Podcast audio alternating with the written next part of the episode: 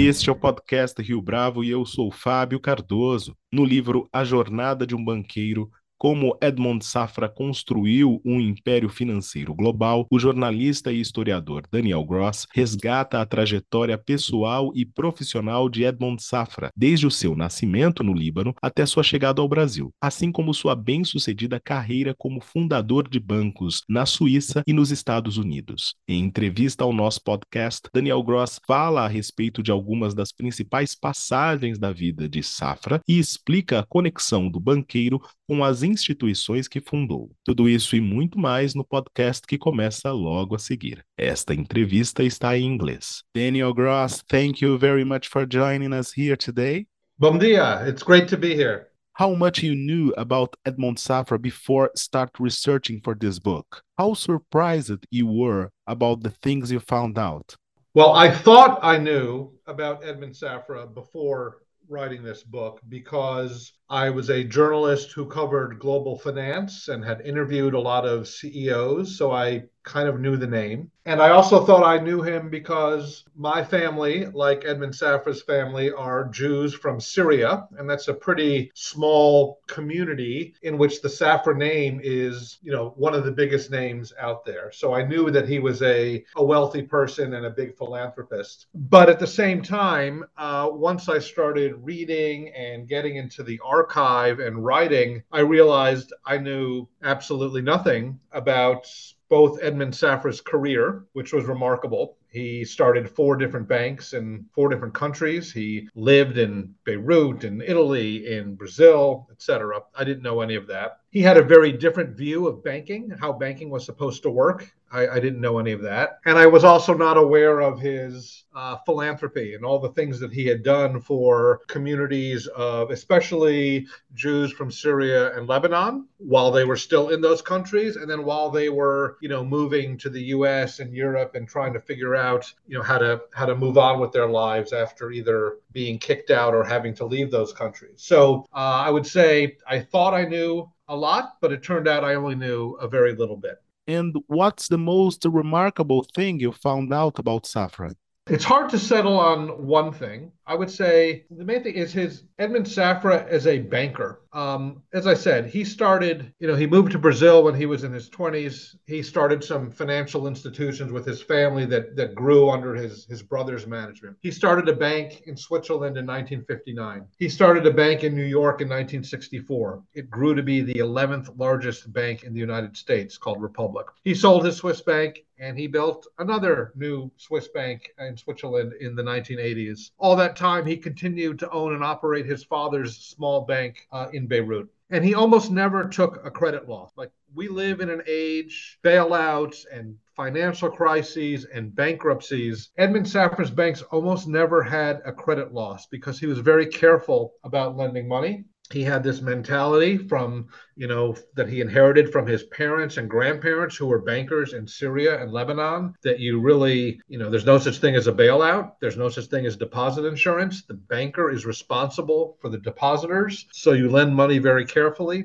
And he did the type of banking activities uh, trade finance uh, currency exchange gold trading um, making loans that were guaranteed by the World Bank things like that. So types of banking activity that that the other big banks in New York did not do. Um, and he always had a very low debt level. People had a hard time understanding how it was that he managed to make so much money without taking a lot of risk. And the the reason was that he just had a different sense of what risk he was comfortable with, what types of risks bankers should take, and what the responsibility and role of a banker is. And once you have that figured out, it seems like all the decisions he made, you know, had their own logic.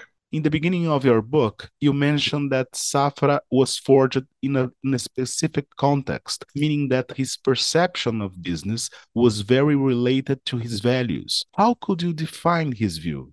Well, so Edmond Safra was born in Beirut in 1932. His family had come from Aleppo, Syria, where they had lived for many generations. Uh, they had been bankers and financiers for several generations. You know, if you knew a Safra in Aleppo or Beirut, you knew they were a banker. That was what you were born to be. If people needed to borrow money, that's who you came to. They lived in a world where you had certain responsibilities, especially if you were wealthy. So It was part of their job to be leaders of the community, to support the different institutions that help the poor or that help the synagogue. Uh, it was part of their responsibility to, you know, help people who needed financing for a caravan or to buy seeds to farm or to bring in a shipment of textiles. So it was a very personal view of doing business. It wasn't like there was a, a, phone number you called for a bank or you had thousands of customers. You did business with the people who, who knew you, and whether someone paid you back or you paid someone back, it was a matter of personal honor. And it was also uh, the honor of your family. You know, if, if you didn't pay back a loan, that meant your brother or your cousin might have a difficult time. So coming from that world, he had this really deeply personal sense of what his job was, what his responsibility was, how you were supposed to relate to your customers, and then also how you fit into this global financial system. Because that was the the genius. They were not just small town bankers. They were doing business all over the Persian Gulf, in London, in Europe in the 1910s and the 1920s, and building up a reputation based on their name you write about Edmond Safra being an outsider. As a Jew with connections in the Arab world, do you think that he saw himself as a loner? I wouldn't say he saw himself as a loner. He was someone who, you know, lived in the, the phrase I use is he lived and operated in different contexts at the same time. You know, he was born in Beirut in 1932. Uh, in Beirut in the 30s and 40s, the business language was French. The language in the street was Arabic. The language in the synagogue was Hebrew. And they also learned English. So you were already, as a kid, whatever you were doing, were operating in different contexts. His father sent him to Milan in Italy when he was 15 years old to start doing business there. And he traveled to Germany, to Zurich, to Amsterdam, to Paris again, picking up languages wherever he went. He moved the family in Brazil in the 1950s when he was only 22, and he picked up Portuguese and started doing business there. So I would say he had a particular genius for operating in different cultures and contexts at the same time. People would tell stories of being in a room with him and he's on the phone and he's having conversations in three or four different languages about markets in three or four different countries essentially at the same time part of that was his heritage. When you came from the Middle East in that world, the Ottoman Empire, uh, part of it was the sort of nature of global business, where if you were in finance, you could be doing business with people in London, or you could be doing business with people in Kuwait or Saudi Arabia. Uh, communications, whether it was the telegraph or the telex or the telephone, enabled you to be in contact with all sorts of people. And that was a very important uh, part of his life and an important part of his success. In your book, you say that he did not separate his personal life from his work. According to your research, Daniel, did he feel the urge to rest, or his sense of duty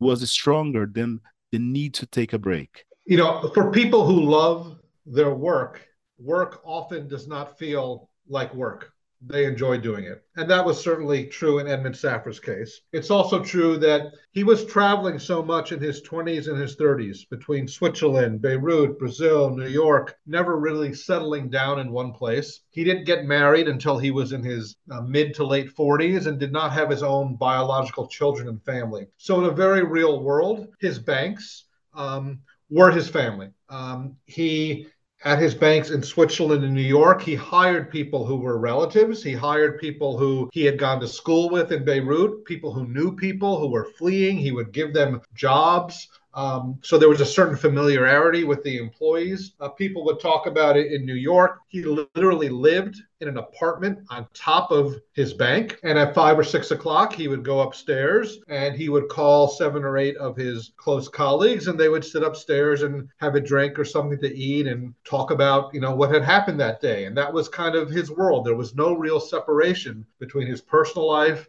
and his work life why being successful in Brazil was so important for Edmond Safra. What did he see about Brazil in terms of opportunity back then? So he first came to Brazil in 1953 and 1954. Um, their family was feeling like Beirut wasn't safe anymore. And, you know, they did business in Europe, but you couldn't just move to Europe and you couldn't just immigrate to the United States. Um, he saw that many Lebanese people and um, some, you know, several Jews from the Middle East had been coming to Brazil, where it was safe. You were free from wars. You could practice your religion freely. Um, more importantly, this it was a very developing economy. they needed factories, they needed people who could do trade, they needed financing. And so he saw a lot of opportunities in the growth that was happening in Brazil in the 1950s. When he first arrived, he was not a citizen. He couldn't open a bank. So the family, he brought his father and he brought his brothers with him. And they started things like uh, jute manufacturing. Uh, they got into the paper and pulp business, but mostly they did a lot of financing of trade. Uh, trading currencies and also, you know, import and export soybeans, bringing in equipment, things like that. Um, in 1959, Edmond went back to Geneva and opened a new bank there, and he started to spend more of his time in Europe uh, and the U.S. And his younger brothers, Joseph and Maurice, they developed the family's businesses in Brazil, and it was they who developed both the industrial companies and especially the financial companies, and turning the, including the bank that turned into Banco Safra. So, Daniel, although Edmond Safra didn't live here in Brazil, our country was really important to him, right? Brazil was extremely important to him. As I mentioned, he moved here uh, to Brazil in like 1954. This was the haven, the safe haven for his family. He brought his father, he brought his two brothers, his sisters came here as well. So it became a, a place of like refuge. Brazil gave him citizenship. He had a Brazilian passport in the early 1960s. It was a very important place for him to do business. He was doing import and export, and a, and they were started a financing operation uh, in the early 60s, Edmond Safra, it's not that he leaves, it's just that he is spending almost all of his time in New York and Switzerland, in Beirut and London, where he has operations, while his brothers begin to build up the fam- their family business in Brazil. Um, until you know, in the 1970s, 1980s, again, Edmond Safra would come to visit Brazil probably several times a year. Uh, his banks had operations here. He worked closely with his brothers, but he didn't, you know, reside in Brazil full time. And in the scheme of things for his own operations, you know, he was in Asia, he was in New York, he was in the Middle East. It was a relatively small part of his personal operations, but he had a special place in his heart for Brazil. Because of who he was, did he face any kind of prejudice in Brazil or elsewhere as a banker? I think less so in Brazil. When I look through uh, the documents, I don't find a lot of things where they're talking about um, him having a problem in Brazil because he was from the Middle East or because he was Jewish. I think what you saw later was in the press, in particular, in the media, and particularly in Europe, there was always some suspicion. Who is this guy? He's from Lebanon. He's from Brazil. He didn't like talking to the press. Um, he had an accent. He looked different. So wherever he was, whether he went to New York or whether he went to London uh, or you know in Switzerland, he was somebody from Brazil. In New York, okay, there were a lot of Jewish business people in in New York, but he was a Sephardic Jewish person, whereas the rest were Ashkenazic. They were mostly European Jews. In London, they felt like you know he was someone who was from Beirut, and so you saw there was always uh, often in articles sort of mystery of how is he making his money? What is he really doing? Even though his banks were publicly held, they reported their results every quarter like every other bank. It was perfectly clear how they were making their money. Um, there were a couple of very significant episodes, including one in the 1980s when American Express, the big American company, Edmond Safra had sold one of his banks to them. They had a falling out. He was going to reopen his a new bank in Switzerland, and all these articles start to appear in the newspaper. This is 1988, 1989, saying that Edmond Safra is a drug dealer, that he's involved with Iran Contra, that he's involved in money laundering none of which was true. Um, people like to believe such things about people because they were, you know, not known to the public. And it, you know, it turned out after a big investigation that a, a rogue employee at American Express was running this campaign. They were trying to sort of damage his name in the public eye, and that was something that really kind of hurt him um, because to him, your name and your reputation uh, that was the thing that mattered the most. It wasn't the assets you had. It wasn't you know how much money you had. It was your name and your reputation. Just to be clear, did he have to face that situation because of his connection to politicians in the U.S., for example? No, it was none of that. It was simply he was going to start a new bank in Switzerland that was going to compete with American Express, and somebody at the company got the idea that they would damage him by putting false information about him in newspapers in South America and in Europe. It didn't really have so much to do with political uh, connections, it was just sort of things about him. Talking about his family now, how was his relationship with his father and his brother? Well, he had a Edmond Safra's mother, Esther. She died when he was only maybe 11 years old in 1943.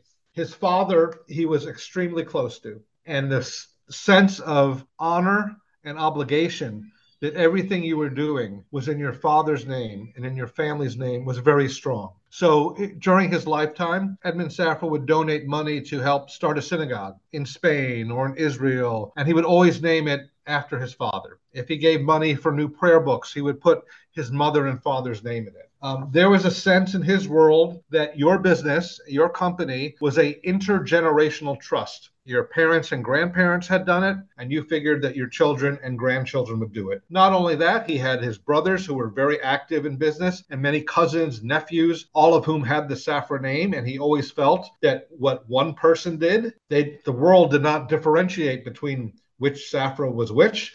And so you had to watch out for what you were doing because what you did affected um, everybody else. He worked very closely with his brothers. As I said, they were, you know, the 1960s, 1970s, they were mostly in Brazil while he was sort of in the rest of the world, but they worked very closely. He used to refer to his institutions as the Safra family of banks, even though they were owned by different family members. Uh, they collaborated, they spoke all the time. And so there was definitely a, a sense of closeness and collaboration between the family. And the, the sense that even though his banks were publicly held, you could buy shares of stock, that at, at some degree it was still like a family business. What about his relationship with art and philanthropy? Is it fair to say he was interested in building a legacy or he had a genuine concern with these things? Well, let's take those. Those are two, I think, different questions. One has to do with philanthropy. There is a, a you know, for, Jewish people, a Hebrew word called tzedakah, which means charity. And this is a very important part of his life from uh, being a child. Um, as I said, in Beirut and in Aleppo, they had a formal a formal community council that would that would you know sponsor um, a fund for health, a, spawn, a fund for feeding people, uh, a fund for buying wedding dresses for girls who couldn't afford them. And if you were a rich person, you were supposed to give, it was expected that you would donate a lot of money. So that the Safra, you know, Edmond Safra's father was a major contributor to these events. He also saw a connection between doing well in business and doing well for other people. There's a story in the book I tell that he's 16 years old and he's in Paris and he needs some papers so that he can, you know, stay there for a couple months. And uh, someone at a uh, there's a an educational group called the Alliance in Paris. Someone there helped him to get those papers, and he turned to them and said, "Well, what can I do for you? Is there something you need?" And they said, "Yeah, we need some new refrigerator re- equipment." He said, "Okay, I'll buy that for you." And they had to get on the phone and call Beirut and say, "Who is this 16 year old guy who's telling us he's going to give this to us?" Um, and you see, one of the things I kept on finding because it wasn't publicized, was his donations on a personal basis. If there was someone who was suffering in Lebanon, he might send them some money. If there was a community that was in Aleppo that was being oppressed and they needed money to have prayer books for the high holidays, he would send them money. If someone was starting a new synagogue, whether that was in Brazil or in Brooklyn, you know, refugees from Egypt, he would provide them with the money. And then it grew into a more of an institutional um, effort where he started a foundation or he would start a professorship at Harvard University in the name of his father. So some of it was public, a lot of it was private, uh, and that was a very important part of his business life and his professional life. He was the person that everybody went to uh, in that community when they needed help. With art, I would say that is more a function. He always enjoyed collecting things, especially fine objects like watches or furniture. Uh, his wife, Lily Safra, was had a real eye for art and opened him to that world. And in the years after they were married, in the 1980s and the 1990s, they really amassed a um, you know a, a fantastic collection of paintings and sculpture and, and things like that. Did you, Daniel, face any kind of criticism because you were writing about Edmond Safra? No, I don't think I faced any criticism. I think um, people are always skeptical. I think the thing about Edmond Safra's life is, as I said, he almost never gave interviews. He never appeared on television. Um, he didn't write a memoir. There was very little known about him, even though he was a very significant figure. And in that type of situation, if there's a vacuum, then people can fill that up with whatever they think or whatever they want to say. In addition, you know, what a lot of people know about Edmond Safra's life is that he was attacked in that episode I was telling you about from American Express, because there's an entire 500 page book written just about that one year in his life and that whole story. Or they may know that he died in 1999 in a fire that was set by one of his nurses, and there was a lot of sensationalism about that. And I guess what I say is that what a lot of people know about Edmond Safra was how he was attacked, and they might know, have some opinion on how he died, but they really have no concept of how he lived and what he did during his lifetime and what his business was and what his importance was to the community. So, no, I don't think I really encountered any criticism. I think for most, when I talk to people and the reaction to the book is that, you know, I have told them a lot of things they didn't know about this very interesting and important figure. One last question, Daniel. What about Edmond Safra's death? What actually happened there? If your listeners buy the book, there's an entire chapter about this day in his life. And it is heavily documented. There was a trial, there was evidence, there was witnesses. We know what happened, and it's a, a complicated story, but in a nutshell, Edmond Safra in his later years in life had Parkinson's disease and had great difficulty moving around. And he always had a team of nurses that worked with him 24 7. Uh, one of the places he lived was in Monaco in a penthouse apartment on top of a building that had a lot of security, but mostly like electrical security. Like the shutters would close automatically. There was security in the building. Uh, what happened was there was a male nurse, an American former soldier who was probably mentally unstable, who felt that his position was not secure. And he decided that he would stage an attack, act like there was an attack on the apartment, that he would defeat it or fend it off, and then he would be the hero. And therefore, that would secure his place. So this man woke up in the morning, stabbed himself in the stomach with a knife, put sandpaper on his face, and started to yell, There's an intruder, there's an intruder. They woke Edmond Safra up, and he told him, Go into a dressing room with one of your other nurses, close the door until it's safe. This guy then leaves the building and says, There's an intruder. Before he left, he set off a fire in a waste paper basket with some medical supplies to set off the smoke alarm and bring the, the first responders, the policemen and the fire department. What happened was, um, in the next few hours, uh, they evacuated the other people from the apartment. The police came. They weren't quite sure how to get into the building. Edmond Safra's personal security team came from his villa in the in that was about 20 minutes away. The police wouldn't let them up to the apartment. The firemen couldn't figure out how to get through the electric windows and the electric shutters. Um, and when they started calling Edmond Safra to tell him it's safe, it's okay to come out, he didn't believe them. He had a cell phone with him. Meanwhile, the smoke from the fire was being circulated uh, inside the apartment, and basically, after a couple of hours, um, he died of asphyxiation. This is the story that this is what happened. The man confessed to all of that the next day. He went on trial. He was convicted. He appealed. He was convicted again. He went to jail for eight to 10 years. He said that he didn't intend to hurt him, but he did admit to setting the fire and doing all those other things. That's the story. Uh, people have written all sorts of other crazy conspiracy theories uh, for which I do not find any evidence. Um, as I said, people like to believe uh, fantastical stories, and when you have a vacuum, people can sort of say whatever they want. The events that I describe in the book are as I believe they happen. Daniel Gross, thank you very much for this interview. It's my great pleasure. Thank you very much. E esta foi mais uma edição do podcast Rio Bravo. Ouça, comente e compartilhe. Gostou da experiência? Nós da Rio Bravo estamos aqui para lhe oferecer o conteúdo mais adequado para a sua melhor tomada de decisão. E no site www.riobravo.com.br você conhece mais a respeito da nossa história. No Twitter, o nosso perfil é @podcastRioBravo.